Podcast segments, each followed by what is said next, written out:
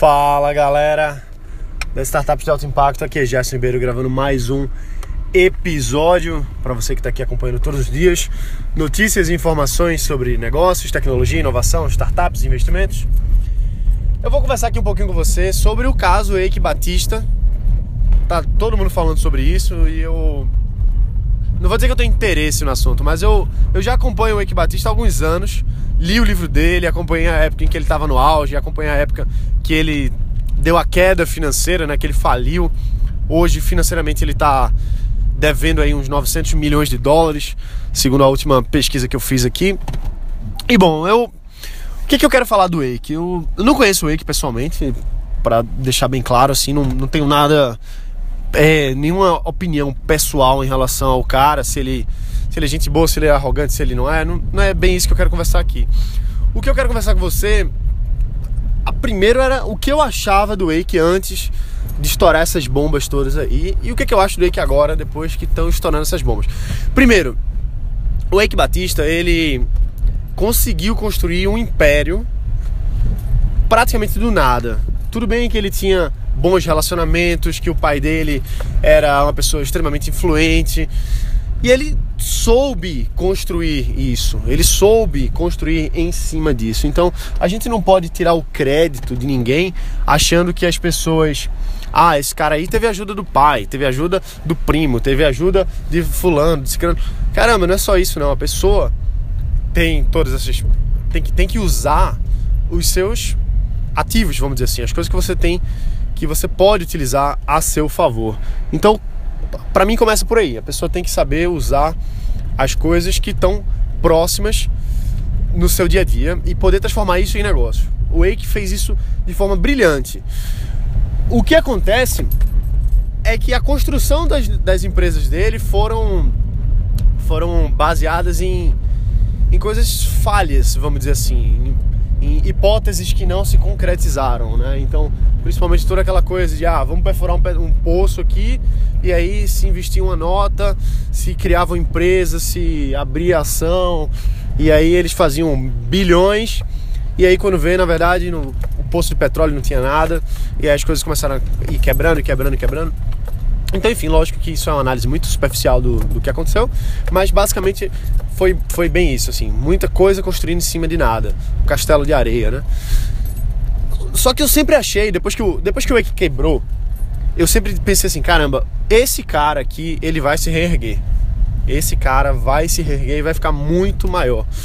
Muito mais bilionário do que ele já era, muito mais empresário do que ele já era. Porque quando o cara consegue construir uma coisa, um patrimônio desse nível, não é qualquer pessoa que faz isso. A pessoa tem que ter muito conhecimento, tem que ser uma pessoa muito capaz, intelectualmente falando, saber usar bem os seus recursos.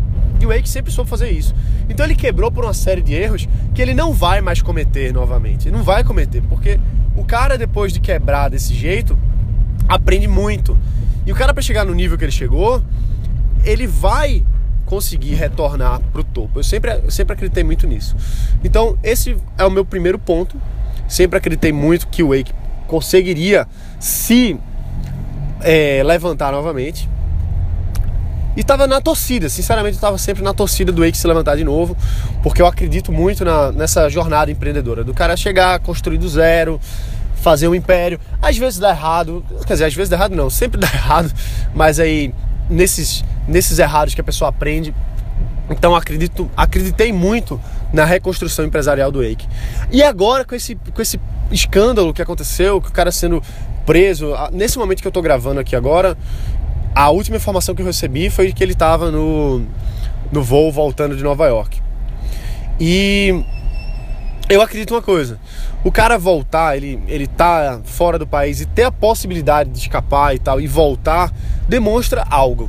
Tá? Pode ser estratégia, pode ser porque ele é honesto, pode ser porque ele não é, não importa. Eu não tô aqui pra, pra discutir se o que, aconte, o que aconteceu do ponto de vista de, de crimes, até porque não foi julgado ainda. Foi, foi feito uma foi elaborado um pedido aí de prisão preventiva, mas ainda não, não foi apurado todos os fatos. O que eu quero dizer é o seguinte: eu tô muito curioso para ver o que vai acontecer com o Eike, porque o cara ele tem um, um grande potencial. Não, não, é nem potencial, não. O cara já se consolidou como grande empresário, quebrou, tá quebrado, tá falido. A última vez que eu vi, menos 900 milhões de dólares na conta dele, menos, negativo. O cara tá devendo 900 milhões. Então começa por aí. E depois vem todos esses, esses, esses escândalos que estão acontecendo agora. Então, será que ele não vai conseguir se reerguer? Porque assim, se ele for inocente, se ele conseguir provar a inocência dele, ele vai se reerguer. Ele vai se reerguer muito mais forte. Pode demorar agora, depois desse escândalo todo, ainda mais, sei lá, 10 anos a mais, eu não sei quanto tempo a mais vai demorar por conta dessas, desses novos fatos. Mas se ele for inocente mesmo, eu acredito muito na reconstrução empresarial do Wake. Acredito muito. Eu acho que assim, um cara não chega no, no, no nível que ele chegou de graça. O cara não, é, não. Não. Assim, ele cai por vários motivos, mas ele. Justamente por ter essa força, ele vai conseguir se reerguer. Eu, pelo menos, acredito muito nisso. Então, assim, não estou dizendo que ele é inocente, não estou defendendo o cara, porque eu não, realmente não conheço. Mas, se ele for inocente, tenho certeza que a gente vai ver ainda muito o Eike Batista aí pela frente. Se ele não for, vai ser vai ser muito triste ver um, um cara que tanta gente admirava, né, que era sinônimo de, de empresário brasileiro e que acabou com um triste fim, com a prisão, coisa do tipo assim. Eu não tô na torcida nem de nada, porque eu realmente acredito na justiça, então quero ver os fatos aí do que, que vai acontecer, essas investiga investigações todas, para a gente poder tomar alguma decisão. Então, a minha minha, minha fala aqui é da gente ser mais prudente, não sair apontando o dedo, não sair dizendo, ah, eu já sabia, todo empresário é ladrão, todo político é ladrão.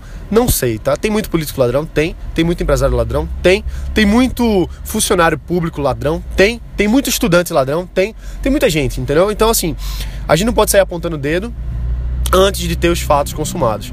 A gente precisa realmente esperar julgamento, ver as coisas e eu, sinceramente, eu torço, não por ele, tá? Eu não torço por ele, mas eu torço para que não seja. Sabe por que eu torço para que não seja? Porque imagina que história fantástica empresarial seria se ele fosse inocente, se ele se provasse, se ele levantasse um outro império e crescesse novamente. Seria, seria bonito de ver.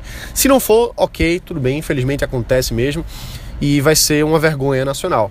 Mas bom, vamos ver os fatos, não vamos tomar decisões precipitadas, nem a favor, nem defendendo, nem atacando, já que a gente, principalmente a gente que não sabe, velho, a gente está fora da das investigações, fora das coisas. Então, todo mundo é comentarista de política, né? Todo mundo é comentarista de futebol, todo mundo é comentarista de de tudo, né? Todo mundo é especialista em tudo. Na, na, mesa do bar, todo mundo é especialista. Na hora de conversar no WhatsApp, todo mundo é especialista. No Facebook, todo mundo é especialista em política.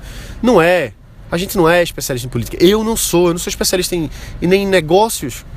Eu sou um aprendiz, eu tô aqui para aprender, eu tô aqui para ver o que tá acontecendo e tomar decisões baseadas nisso. Então é isso aí, galera. A gente fica por aqui. Um abraço, bota para quebrar e amanhã a gente se vê aqui que todo dia tem mais. Beleza? Valeu.